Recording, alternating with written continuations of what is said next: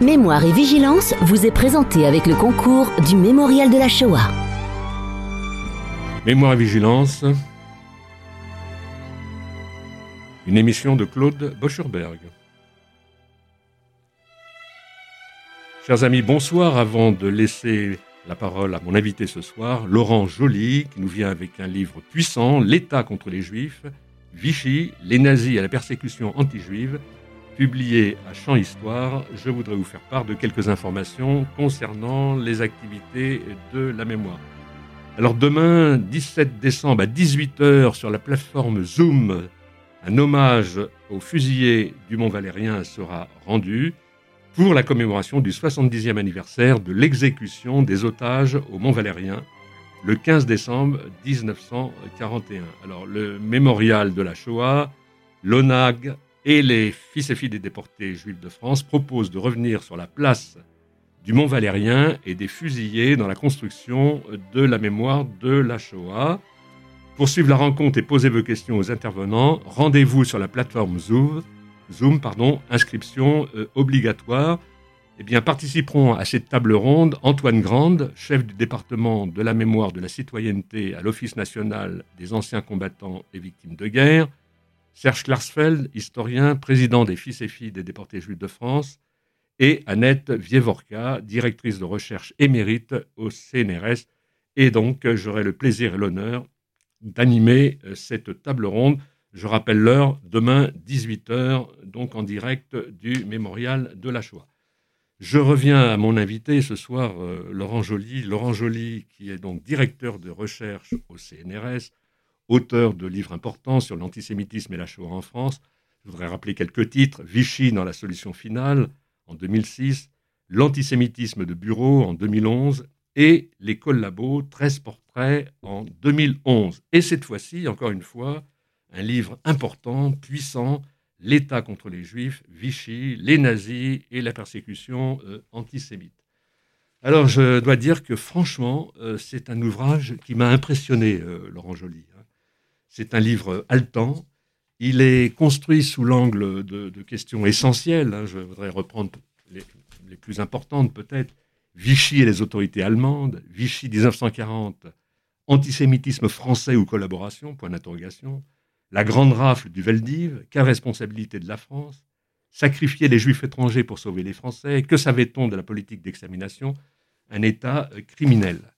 Alors, ma question, au fond, est-ce que le temps, c'est à l'historien que je m'adresse, est-ce que le temps euh, n'est-il pas le meilleur allié de l'historien dans la mesure où les archives parlent de plus en plus? Parce que c'est un peu ce qui, arrive avec, avec cet ouvrage qui nous apprend une foule de choses. Oui, absolument. C'est-à-dire que jusque dans les années 80-90, on avait accès à ce qu'on peut appeler les, archives, euh, les grandes archives de l'État et, euh, et, les grands dossiers d'épuration. Donc c'est ce qui a permis à Serge Klarsfeld de décrire Vichy Auschwitz, qui était centré sur 83-85 sur les principaux, les principaux responsables, Laval, Pétain, Bousquet. Là, on avait les archives. Et depuis une dizaine d'années, une douzaine d'années, depuis notamment la loi de 2008 sur les archives, on a accès aux dossiers individuels de carrière, d'épuration, d'épuration administrative et judiciaire des agents les plus, on va dire, obscurs. Je, vais jusqu'au grade de commissaire. On a des dossiers très nourris jusqu'au niveau de commissaire, mais aussi des témoignages de gardiens de la paix. Et donc, on arrive à raconter l'histoire de la persécution des Juifs au niveau des exécutants, voilà, les plus, les plus moyens, euh, un commissaire de police, d'arrondissement. C'est ça, c'est ça. Oui, alors l'intérêt, c'est que, euh, au fond, euh, il y, a, une sorte de pyramide, on va du haut vers le bas, et on peut dire que, au, fond, euh, votre axe de travail, c'est au fond de la micro-histoire. J'ai envie de dire, d'ajouter même de la micro-sociologie, parce qu'en fait, c'est tout un entourage, je dirais, euh, autour des persécutés euh, que vous mettez en exergue, quoi. Oui, l'approche est vraiment celle-ci. C'est ce, ce, que j'appelle de la micro-socio-histoire, c'est-à-dire à la fois. Donc on est à l'échelle micro, c'est-à-dire qu'on va, on va, vraiment à l'échelle de relations euh, interpersonnelles, individuelles entre euh, les victimes et, euh, et les, ce qu'on appelle entre guillemets les bourreaux, qui sont les, agents de la persécution. Et, et, on, a, on a une approche qui est à la fois historique, mais aussi sociologique. Donc c'est vraiment une approche micro-socio-historique. Ça paraît un peu jargonnant, Mais, en fait, c'est très vivant. Ça veut bien dire ce que ça veut dire. Et, très incarné parce qu'on a vraiment des, des témoignages très précis. L'épuration administrative au niveau de la préfecture de police de Paris, par exemple, ça se fait, mais juste après la libération. Donc, c'est des témoignages à chaud de gens qui vont raconter la rave du Veldiv, comment ça s'est passé, comment on est allé chez les gens, comment on n'a pas arrêté parfois, comment certains ont fait du zèle, comment d'autres n'ont pas fait de zèle. Et donc, ça m'a permis de, bah, de raconter, on, y viendra sans doute, la, rave du Veldiv. Oui, oui on, va revenir. Moi, je vous propose, si vous voulez, de revenir un petit peu à, la table des matières, parce que, en fait, si je compte bien, il y a deux, trois, sept chapitres. Sept chapitres qui sont, qui, en fait, euh, commencent par un point d'interrogation, en quelque sorte. Et euh, ces chapitres, euh, donc, vous, vous les vous les commentez, vous les analysez, et, ça me semble important. Juste une petite remarque, c'est que je, retrouve un peu le ton, effectivement, de, Vichy Auschwitz, encore une fois, de, 83 de Serge Klarsfeld. Et euh, en fait, euh, pour moi, vous êtes dans sa continuité, d'une certaine manière, hein, ainsi que, ainsi que d'autres, mais particulièrement vous, parce que, en fait, vous êtes sensible, je dirais, à, à l'ignominie qui, qui s'est faite au moment de Vichy ça, se ressent très très bien derrière la plume, quoi. Oui, moi je, me considère comme un successeur de Klarsfeld. voilà, euh, euh, c'est un passage de flambeau normal, naturel. Voilà. Et, le travail que Klarsfeld a fait, on, l'oublie souvent, était fondé sur un, travail d'archives absolument gigantesque.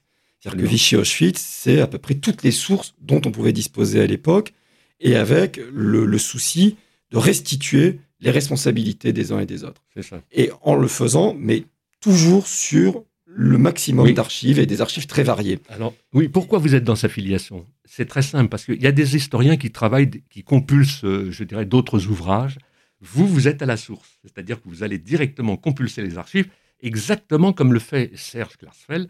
Et au fond, c'était son école, lui, de travail. Hein. C'était d'aller à la source des archives. C'est l'école du CDJC, et c'est une particularité de, de l'historiographie française c'est que l'historiographie française de la Shoah en France s'est fondée dès les années 50 sur les archives des bourreaux.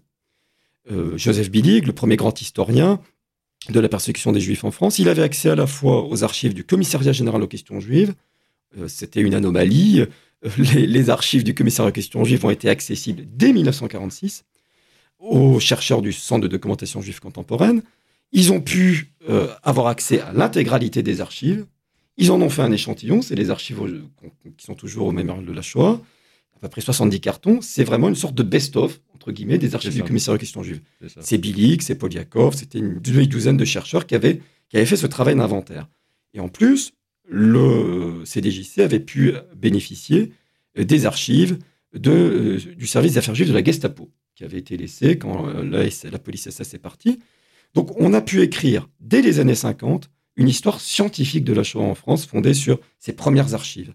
Et ça, c'est vraiment une spécificité de l'écriture de l'histoire de la Shoah en France, parce qu'ailleurs, quand vous regardez les écoles historiques euh, en Pologne, euh, on se disait, bah, les archives des bourreaux, non, il faut partir des témoins, de la parole des témoins, donc on publiait des, témoignages.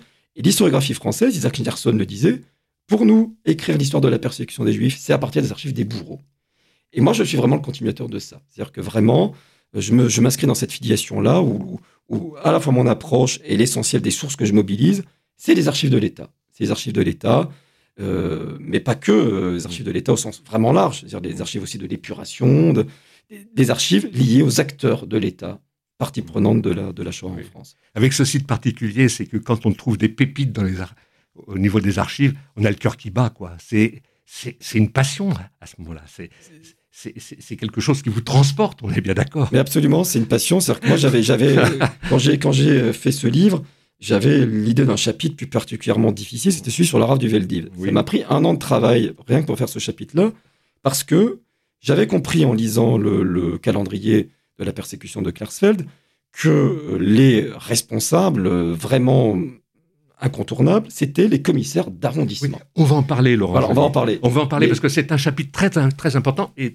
d'autant plus que je crois savoir que vous êtes en train de tourner un film sur ce thème. oui, je prépare un documentaire et, j'écris aussi un, livre. Je vais prolonger ce que j'ai écrit là-dedans dans l'État contre les Juifs, parce que là, c'est vraiment centré sur les, acteurs de l'État, mais je vais euh, davantage parler des victimes, des marges de manœuvre euh, du, dans, les réseaux de voisinage, Voilà, donc la rave du Valif, je continue de travailler euh, là-dessus. Je, marque une parenthèse, j'ai beaucoup apprécié aussi le, votre, le document sur euh, les catholiques et, et la Shoah. C'est c'est passé il n'y a pas si longtemps. Oui, le, documentaire de Marie-Christine Cambard, que, j'ai eu le, plaisir de coécrire sur la France catholique face à la Shoah. Voilà. Alors revenons un petit peu, d'abord le premier chapitre. Vous posez une vraie question, Vichy 1940, antisémitisme français ou collaboration.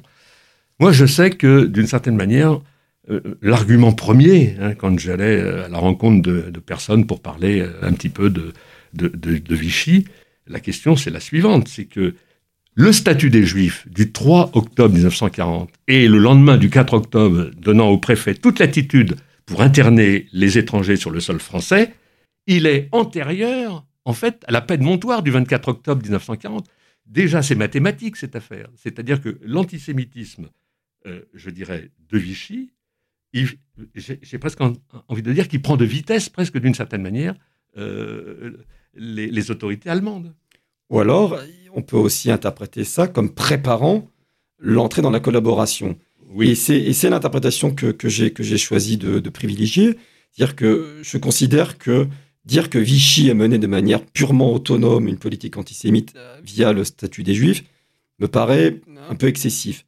Euh, et cette thèse a été développée dans les années 70 parce qu'il fallait contredire l'idée euh, qui était à l'époque dominante que Vichy n'avait fait que se soumettre à la pression allemande et qu'il n'y avait pas d'antisémitisme propre à Vichy. Ce que je montre, c'est que c'est vraiment le statut des Juifs est un, est un, est un mélange des deux. C'est un produit des deux. C'est-à-dire que s'il n'y avait pas eu la logique de collaboration, euh, les acteurs qui défendaient le statut des Juifs n'auraient pas pu aussi rapidement obtenir le statut des Juifs. Et euh, ce qui me frappe, c'est que, et là j'ai vraiment pu déterminer les origines doctrinales du statut des Juifs, c'est qu'à la base, le garde des Sceaux Raphaël Alibert, qui est vraiment l'antisémite de service au sein du gouvernement, qui est un royaliste, qui, est vraiment un antisémite virulent, quand il prépare le fameux statut aux petits oignons, dont il parle dès juillet 40, lui, il a en tête un statut qui va être, parce que j'ai vraiment, j'ai aussi travaillé beaucoup sur l'action française, et il reprend l'idée de Charles Maurras de l'action française, qui est qu'un statut des Juifs, ça consiste à enlever la nationalité française aux Juifs. Comme ça, il n'y a plus de Juifs dans l'État, il n'y a plus de Juifs dans l'armée, ils sont plus français on revient en gros sur 1791, euh, sur l'émancipation des Juifs. C'est ça l'idée du statut des Juifs, dans l'esprit d'Alibert. Et c'est ça qu'il va proposer à Pétain et aux autres membres du gouvernement. Et ça va pas être accepté. Ça va pas être accepté parce que ça paraissait inapplicable d'enlever la nationalité française aux Picard, aux Lambert, aux Dreyfus, aux Meyer, etc. Donc ils le font pas. Ils le font pas, mais là on se situe, on est euh, fin août, euh, début septembre 1940. Et puis vers le 10 septembre 1940, euh, Vichy apprend que les Allemands prévoient de faire une ordonnance en zone occupée. A priori, les Allemands n'avaient pas euh, matière à faire des ordonnances. Euh, la Convention d'armistice prévoyait que la loi française pouvait s'appliquer dans les deux zones. Donc, ça a inquiété Vichy que les Allemands aient l'idée de faire une ordonnance, en plus une ordonnance contre les Juifs. Et c'est ça qui a fait que on a précipité et même quasiment improvisé la rédaction d'un statut des Juifs qui va s'inspirer beaucoup du modèle allemand par la définition du juif. Euh, c'est la définition des lois de Nuremberg. Hein, les juifs, euh, euh, toute personne qui a deux grands-parents de, race juive, c'est la définition de Nuremberg, sauf qu'on ne dit même pas ce que c'est être, être de race juive. Vous voyez, Vichy donne une définition tautologique. Et, et, puis on va définir des professions. Alors effectivement, les professions... Alors attendez, je marque une, une petite parenthèse, c'est que ce statut, il va être annoté bien sûr de la main de Pétain. Alors voilà, donc on sait qu'il y a eu un débat en Conseil des eh ministres, on sait que Pétain, en Conseil des ministres, a dit je ne veux pas de juifs dans la magistrature et dans l'enseignement. Et c'est ce qui explique les annotations où on voit que normalement, première version, les euh, juifs n'étaient renvoyés, entre guillemets, que de certaines professions, euh, recteurs, proviseurs, et donc, ils pouvaient rester dans l'enseignement, être enseignants, s'ils étaient anciens combattants. Ça, c'est enlevé. Et donc, tout juif est renvoyé de l'éducation nationale. Ça va être le gros hein, des, des, évincés. Ça va être essentiellement l'armée et, les enseignants, instituteurs, professeurs de lycée, etc. Ça, c'est une volonté de Pétain. Donc, vous voyez, il y a, il y a clairement une motivation propre antisémite qui remonte à l'affaire Dreyfus. Les Juifs exercent une influence nocive dans l'État, il faut les évincer des postes à influence, tout ça, ça se retrouve, mais il y a une logique, il y a une logique de, de, aussi de collaboration et de souveraineté qui joue. ces trois logiques-là. Et puis, disons-le, de flatter aussi l'occupant. Exactement, de flatter l'occupant. Et ça, on le retrouve vraiment. chez euh, Marcel Pérouton, le ministre de l'Intérieur, qui est celui qui porte le statut des Juifs d'un point de vue public, c'est lui qui l'annonce, c'est lui qui va le présenter aux Allemands. Et pour moi, Pérouton, c'est un pur opportuniste. Je ne vois pas de passé antisémite chez Pérouton. C'est un membre du parti, des proches du parti radical, franc-maçon lui-même. Vous voyez quelqu'un qui, qui, qui, est un peu comme Bousquet, ce, ce, ce, technocrate qui, euh, qui se rallie de manière opportuniste à l'ordre nouveau. Mmh. Alors évidemment, bon, on ne pourrait pas revenir sur chaque, euh, chaque sous-chapitre parce que ça nous emmènerait très très loin. Euh, simplement, je prends le chapitre 2, 1940-1942, deux zones de politique, hein, c'est un point d'interrogation. Et là, je choisis de vous faire parler peut-être sur euh, le monstre administratif. Parce que là encore, le commissariat général aux questions juives, évidemment, on salue la mémoire de, Joseph Billig, mais il y a tellement de choses à dire. Et ce que vous pointez, c'est que euh, c'est vrai que ce monstre administratif, il est quand même l'un des vecteurs principaux de ce qui va être la mise en œuvre de la solution finale à l'intérieur de notre pays. Absolument, vous avez tout à fait raison de souligner l'importance de la création du commissaire aux questions juives parce que c'est vraiment un tournant. C'est un tournant et ce qui va, ce que le, ce, le 41, faut le 41, voilà, Ce que le commissariat général aux questions juives va devenir est, monstrueux. Je vais vous, expliquer pourquoi j'utilise ce terme. Alors, c'est un tournant parce que euh, Pierre Laval avait été renvoyé en décembre 1940 parce que vous avez parlé de Montoire tout à l'heure. Montoire a été mal vu par par la population, la poignée de main entre Pétain et Hitler. Donc il fallait trouver un responsable. Et donc dans l'entourage de Pétain, on s'est dit, on va tout mettre sur le dos de Laval. Donc ils ont renvoyé Laval. Les Allemands l'ont mal vécu. Du coup, euh, il y avait euh, un froid entre les autorités allemandes et les autorités françaises. Et le successeur de, Laval, Darlan, voulait vraiment recoller les morceaux avec les Allemands. Et il se trouve que la première rencontre qu'il a avec les, Allemands, c'est le 5 mars 1941, enfin première rencontre officielle avec l'ambassadeur allemand, Otto Abetz. Otto Abetz, lui, demande la création d'un office central juif pour une sorte de grand ministère, parce que les Allemands font des plans, euh, les nazis, les spécialistes d'affaires juives euh, euh, préparent déjà ce a, la solution finale. La solution finale, telle qu'on l'entend à l'époque, c'est on va créer une sorte de, zone à l'est, en Silésie, où les juifs, on va les amener là, puis ils vont périr. C'est pas encore l'assassinat, mais c'est déjà évidemment génocidaire. Donc il faut préparer tout ça, il faut préparer ces vastes déportations. Donc on a besoin, en France, d'un comme il y a la zone occupée, il y a la zone, libre, donc c'est compliqué. Il faut, un ministère sur les deux zones qui centralise et qui aille plus loin sur le plan antisémite. Et donc, Darlan dit d'accord parce qu'il veut collaborer, mais il est aussi antisémite. Il se dit ça va permettre de nous débarrasser des juifs étrangers. ça, il le dit publiquement. Et euh, on crée le commissaire aux questions juives et on confie cette administration à Xavier Vallat. Alors, Xavier Vallat, c'est un homme politique euh, de la troisième, très connu, euh, très antisémite, mais antisémite à, la façon française. Vous voyez, il n'aime pas les Allemands. Et donc, c'est vraiment un monstre administratif parce que c'est une création qui va échapper à son créateur. Et le commissariat aux questions juives va devenir une sorte d'entité qui va fabriquer quantité de lois, va là jouant à la fois euh, les Allemands et Vichy, obtenant de Vichy des lois parce qu'il dit si j'obtiens des lois sévères, ça permettra peut-être d'unifier la politique antisémite dans les deux zones. Les Allemands retireront peut-être leurs ordonnances. Les Allemands ont fait des ordonnances dès octobre 40, je vous l'ai dit, le recensement des biens, des personnes, la spoliation. Et Vichy avait peur que par la spoliation des biens en zone occupée, les Allemands s'emparent de, d'une partie de l'économie française. Donc c'était un enjeu d'avoir une loi unique de spoliation. Donc vous voyez, Vala va jouer de ça pour faire une loi, mais qui va finalement euh, avoir des conséquences déplorables, oui, mais vous montrez très bien qu'il est en quelque sorte borderline, quoi. C'est-à-dire que en fait, il, euh, je dirais, il a des, de telles ambiguïtés qu'il est presque autonome par rapport à. Exactement, c'est c'est un monstre administratif qui, qui, a sa propre autonomie entre la politique allemande et, la politique de. de alors évidemment, ça demanderait beaucoup de commentaires. Bon, vous avez rappelé Xavier Valla, après il y a Darquier.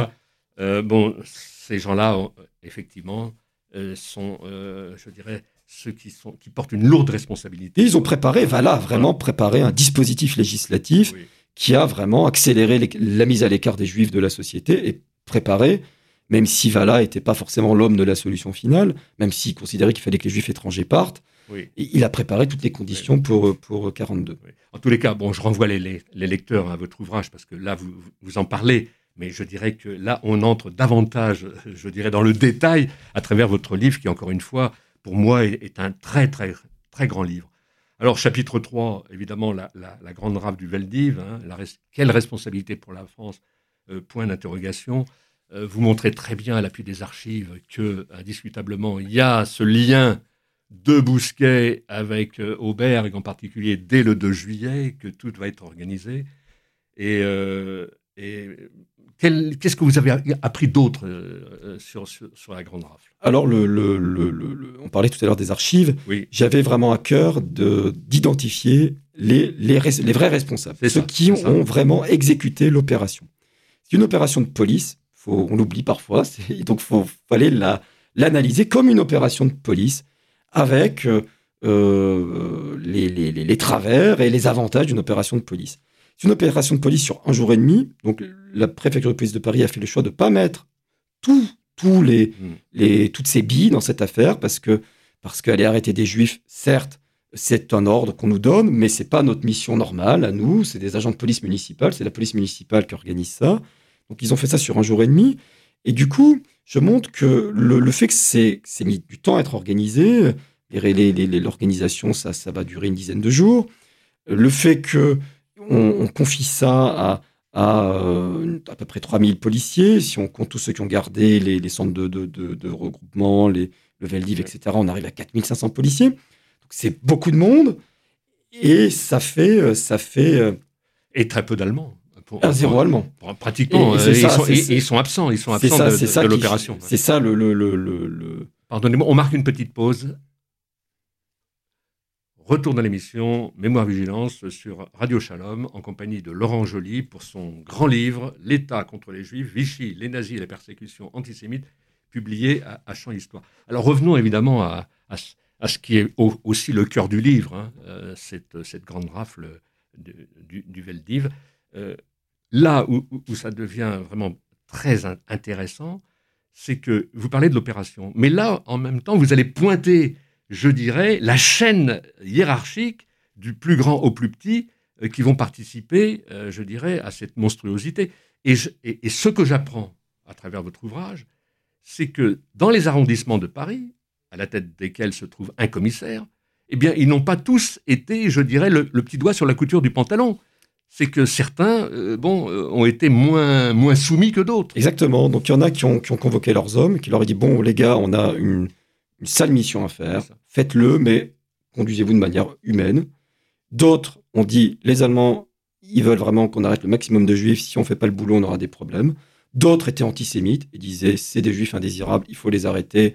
Si les gens ne répondent pas, même si la concierge vous a rien dit, vous défoncez les portes. Il y a même des commissaires qui ont donné des, outils pour euh, défoncer les portes des, juifs qui ne répondaient pas. Donc, en fonction de, de l'arrondissement où vous êtes, vous pouvez vous calfeutrez chez vous, restez calfeutré chez vous et les policiers vont pas défoncer votre porte. C'est le cas dans le 9e arrondissement.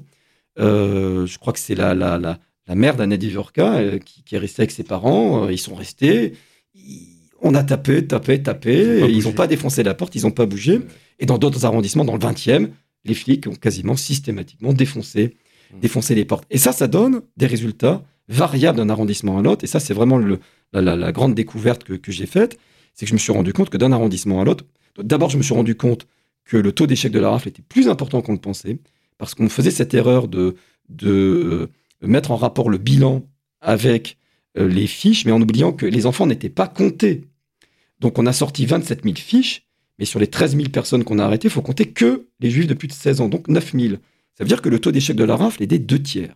Hmm. Donc c'est très important ce résultat-là. Oui, et puis, évidemment, il y a eu des fuites. Hein. Et oui, donc il faut expliquer pourquoi il y a cet échec? Parce que c'est considéré comme un échec.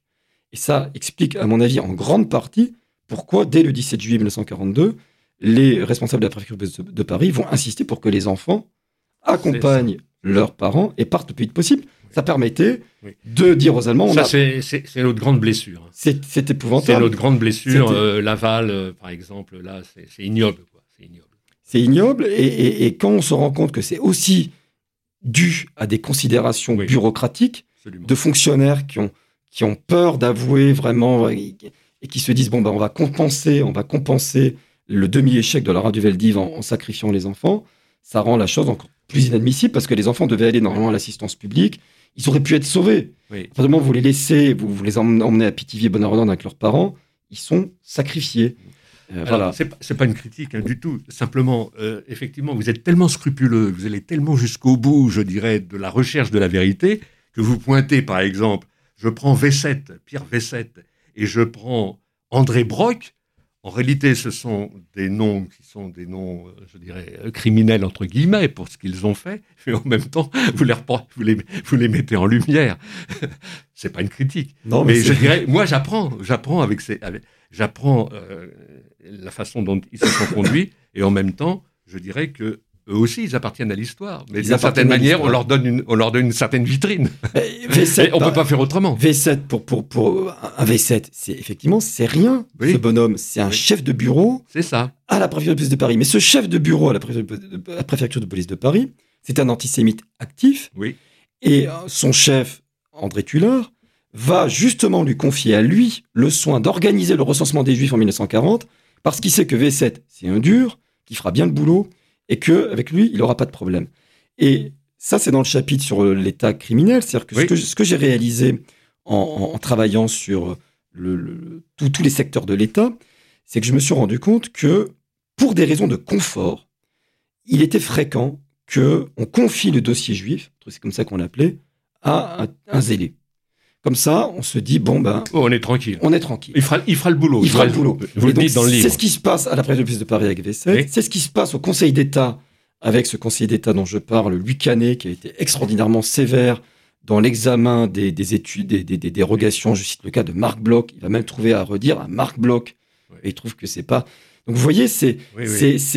C'est c'est c'est c'est Non, mais c'est- vous comprenez bien ce que je veux dire. hein. C'est parce Ah qu'en fait, on voit leurs photos. Quoi. Eh oui, j'ai trouvé, on, euh, les met, on les met en euh, lumière. on les met en Et ça nous fait mal qu'ils soient mis en lumière. Mais de notre côté, il faut, il faut bien aller jusqu'au bout de la vérité euh, hi- historique. Tout à fait. Alors, il y a aussi un, un chapitre important, parce que là, je dirais que c'est la réponse à Zemmour. Quoi. La réponse à Zemmour, sacrifier les juifs étrangers pour sauver les Français. Et là, je dirais qu'on apprend aussi beaucoup de choses, euh, notamment avec euh, l'empire des accords Bus- Buskauberg, etc. Euh, ça, c'est un, c'est- ça, nous- ça vous a demandé beaucoup de, beaucoup de, de travail au niveau des, des archives aussi pour, pour arriver à, à traiter ce chapitre. Oui, c'est un chapitre bah, qui était plus difficile à faire Voilà. parce que il est, il est fondé sur une question qui est une, qui est une, une erreur de raisonnement, mais une erreur de raisonnement que j'entends de plus en plus. Et donc, euh, quand dans des formations avec des enseignants ou quand dans des conférences euh, pour le grand public, il y a des gens qui vous soutiennent cette idée, euh, Zemmour l'a dit dans son livre, Ouais, qu'est-ce que ouais, vous en pensez Euh, Ça paraît logique, euh, la pression nazie était très forte et donc, euh, entre deux mots, on a choisi le moindre. Donc, ces idées-là, je, je, je, je, je les entendais. Je les entends depuis une demi-douzaine d'années. Donc, je m'étais dit, il faut, il faut y répondre. Il faut y répondre d'un point de vue scientifique. Et donc, j'ai pris euh, d'abord les arguments de Laval et de Bousquet au moment où ils font ce qu'ils font. Donc, je pars de là. Je pars de là. Quelles sont les justifications que, que Laval, Bousquet donnent à ce, ce qu'ils sont en train de faire à l'été 1942 Pas ce qu'ils disent après coup, mais ce qu'ils disent sur le moment. Ce qui est frappant, c'est que sur le moment, ni l'un ni l'autre ne va dire Bon, bah, c'est terrible, j'ai euh, une pression allemande terrible, et donc je, je, je, je suis obligé de sacrifier les, les étrangers parce qu'il faut sauver les Français. Ils disent pas ça sur le moment.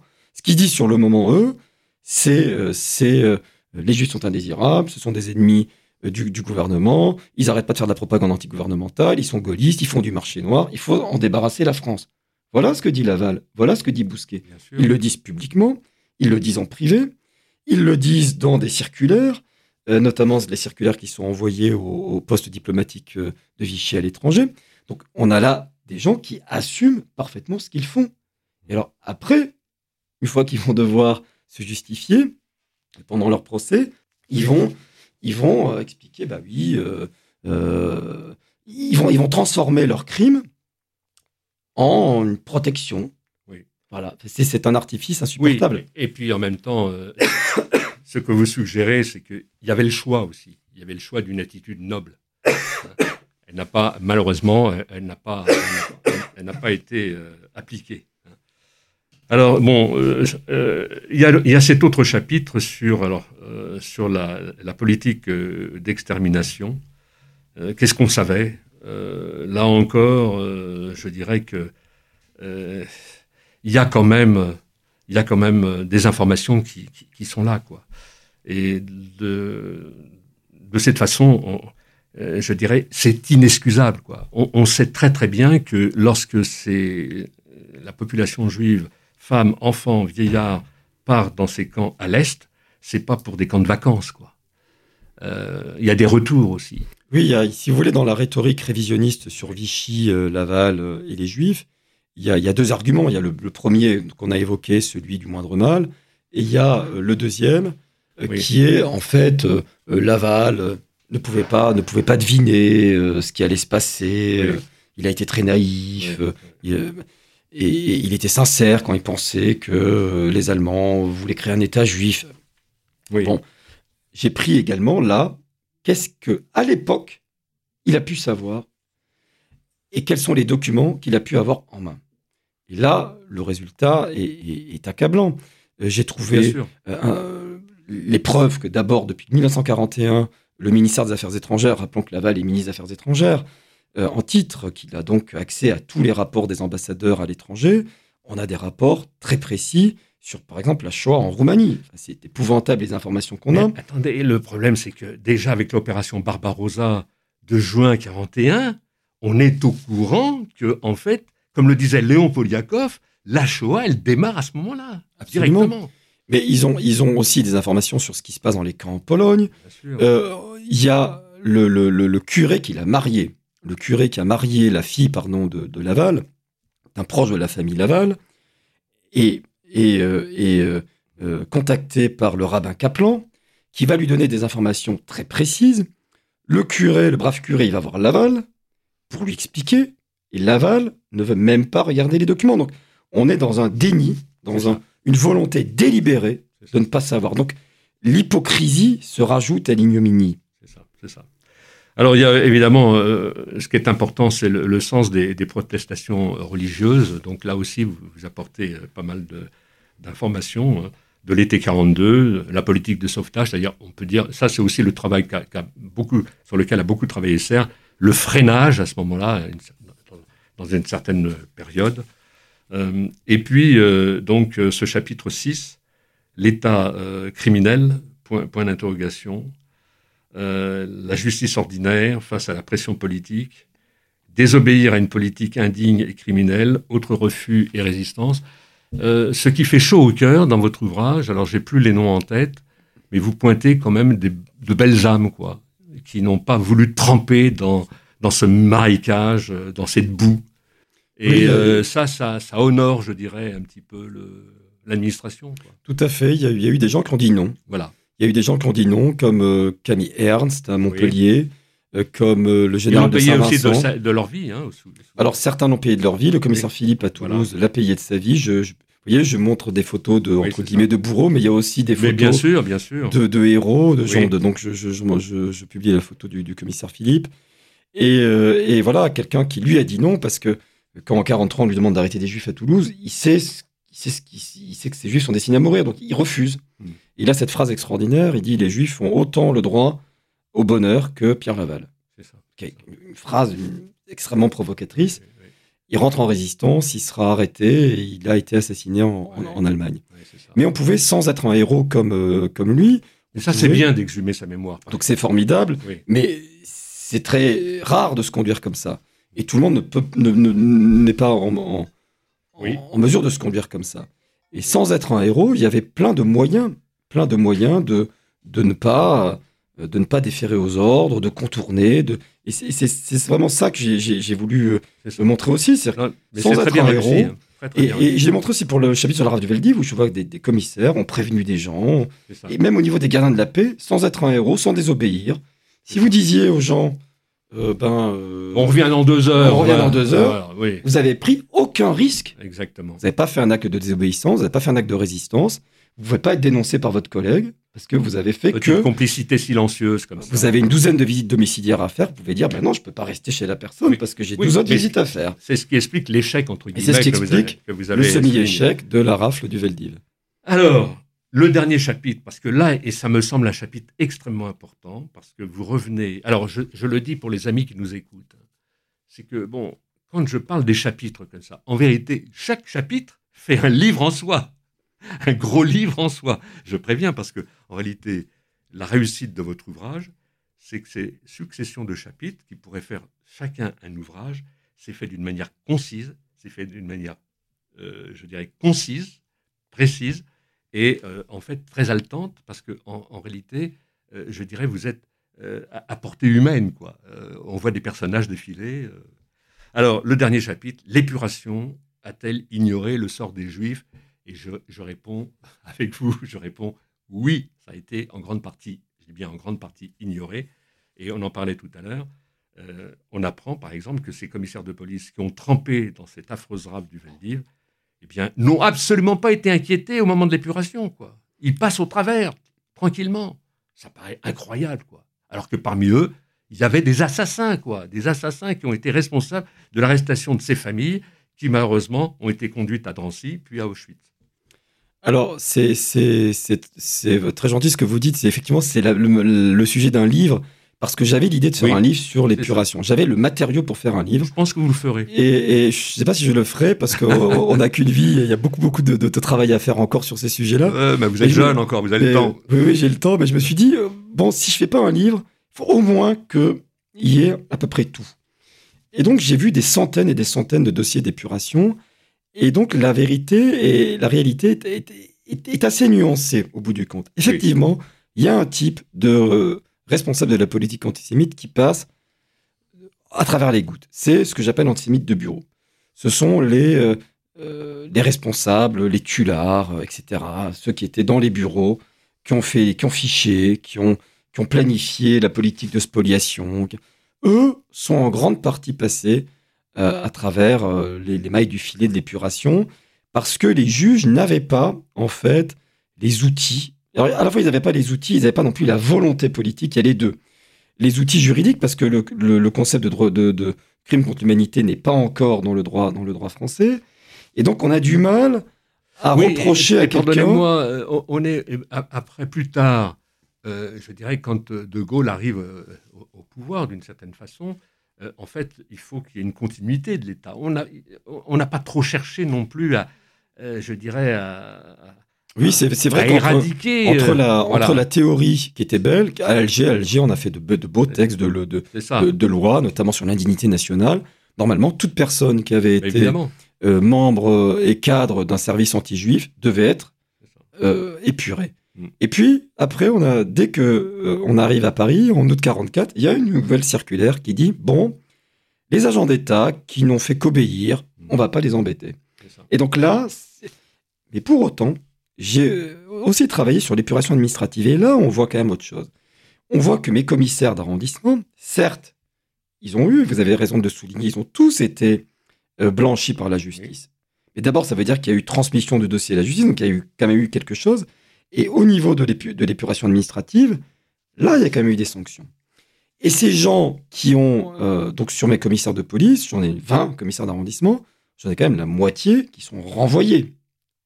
Donc sur le plan d'épuration professionnelle, c'est Oui, ils sont envoyés, mais ils sont pas, je dirais, ils sont pas sanctionnés, quoi. bah, c'est une- pour, un, pour un flic, c'est Ah oui. une sanction terrible. Ah oui. On vous, on vous, on vous renvoie de votre, de, de votre boulot. Oui, mais on les met à la, à la retraite d'office. on les met à la retraite d'office. Bon, bah, c'est pas, pas, grave, c'est pas grave. oui, mais eux ils vont à la vécu. pêche, ils vont à la pêche. Ils vont à la pêche, mais ils ont vécu ça comme un drame. Ouais. Pour eux, c'est de la... Et, mais surtout, après, ils ont fait de la prison. Parce que avant d'être blanchis par la justice, il y a parfois deux, trois ans qui passent. Donc, c'est évidemment pas assez par Oui. rapport à ce que nous, on juge comme étant Eh oui, oui, comme sûr. étant, euh, une collaboration à, à- à- à la solution finale. Mais c'est pas cette absence de, de justice. Alors, le, bouquet dans cette affaire, bon, on connaît bien avec, euh, avec, avec, Larsfeld, bien sûr, parce qu'en en, en réalité, dans leur combat, c'est aussi un combat de, justice, il faut le rappeler. C'est-à-dire la procédure à l'encontre des collabos, évidemment, euh, des criminels nazis en Allemagne, ça va de soi. Mais c'est Bousquet, quoi. Bousquet, euh, il est, je dirais, c'est l'indignité nationale en 1947, 49 si mes souvenirs sont exacts. Et puis finalement, il est tranquillisé, tranquille. Relevé tout de suite. Comment? L'indignité nationale est relevée. Elle est relevée. D'emblée pour fait de résistance. Donc il est, voilà, il, est, il, est, il, est, totalement blanchi. Et il faut attendre des décennies euh, avant euh, que, effectivement, avant lui, on passe par Le hein, qui était son délégué général, et puis euh, Bousquet, qui normalement aurait dû passer en jugement si c'était pas fait, je dirais, exécuter. alors là aussi, dans, dans l'épuration et, et, le sort des Juifs, je pense que ça aussi, c'est, euh, je dirais, le socle d'un livre, euh, d'un livre compact.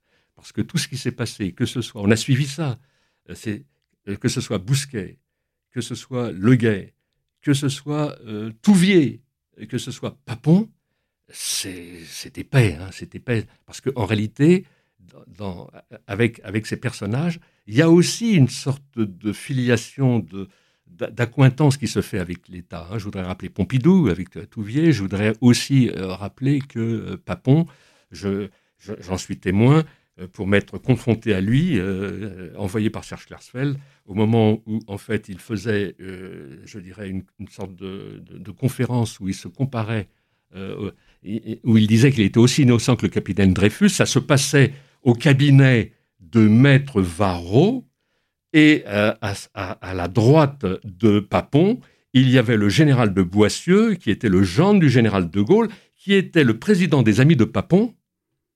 Et là, on comprenait qu'il y avait une sorte de trait d'union qui se faisait aussi avec l'État, d'une certaine manière.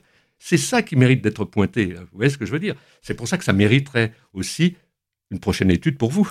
Absolument, parce que je, fais un lien entre les, ces deux épurations.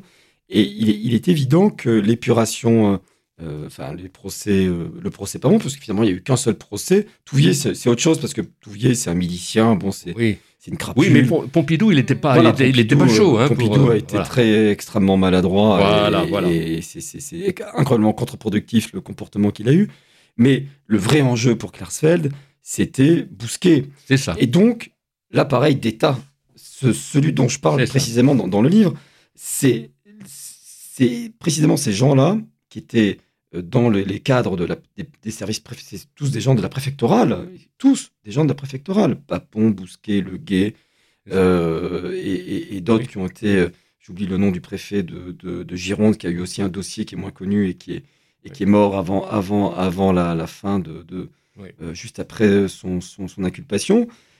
c'est précisément ces gens-là qui n'ont pas été jugés à la libération, qui sont passés, qui avaient organisé, mis en œuvre les rafles et qu'on n'a pas pu avoir à la libération.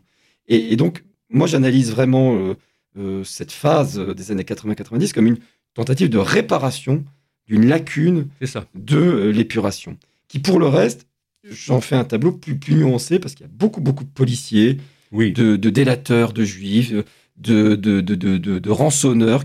C'est des centaines de procès quand même qu'il y a eu de gens qui ont, mais là, c'était facile pour la justice de les coincer, parce qu'on les coinçait un peu comme un Touvier. Touvier a été condamné à mort par, par contumace. On les coinçait sur le plan du, sur le terrain du droit commun. ils avaient maltraité les gens. Ils avaient... Donc c'était facile, mais, mais la notion de crime de bureau, de crime contre l'humanité, ben, il a fallu attendre les années 80-90 pour qu'enfin on la, on, la, on la pense et on l'adapte au droit français. Pour moi, du coup, le procès Papon est une forme de réparation symbolique de ce qui n'a pas été fait à la libération. Oui, et puis, euh, oui, ça a été, vous savez que ça a été un long combat parce que euh, pendant des décennies, j'interrogeais Serge pour lui dire où est-ce qu'on en est avec le procès Papon. Parce que, souvenons-nous, c'était incroyable. Quand on faisait un dossier sur Papon dans la presse, eh bien, Papon se retournait contre euh, les promoteurs de l'article et ils se retrouvaient au tribunal. Ils étaient condamnés pour diffamation. C'est comme ça que, au palais de justice, on s'est retrouvé autour de Serge Raffi, par exemple, de Libération à l'époque, et qui était condamné pour diffamation. C'est-à-dire que ce, papon-là, qui avait, eu, je dirais, l'appui aussi de, euh, je dirais, du jury d'honneur, hein, constitué de vrais résistants cette fois, euh, parce qu'il avait fait un petit peu de résistance à la fin, il, passait presque entre les mailles du filet. S'il n'avait pas été rattrapé par euh, au départ, puis Serge Klarsfeld en mai 81, il aurait pu, je dirais, être tranquille jusqu'à la fin de ses jours. Sauf que là, encore une fois, c'est le boulot de l'historien, il a été rattrapé par les archives. Tout était là, tout était en place. Les archives et les familles des victimes. Et les familles des victimes, se bien sont sûr. mobilisées et c'est vraiment une sorte de de, de, de c'est rare de, de voir ça parce que c'était comme une sorte de renversement de l'ordre ordinaire et c'est pour ça Oui. que n'a jamais supporté ce qui s'est passé parce que c'est les, les, petites gens qui ont eu un grand notable c'est, un peu ça Oui. le, le- procès Papon Oui, oui. Et en fait, il faut saluer aussi Arnaud Klarsfeld, parce que en fait, euh, euh, on peut dire que c'était le seul avocat qui faisait trembler Papon. J'étais présent. euh, enfin, on, assistait à ça, on assistait à l'audience, et on était aussi à l'extérieur pour, manifester avec les pancartes portant le nom des enfants. Il faut quand même rappeler que Papon, c'est l'arrestation de 1690 personnes dans la région de, de Bordeaux, dont beaucoup, beaucoup d'enfants, bien sûr.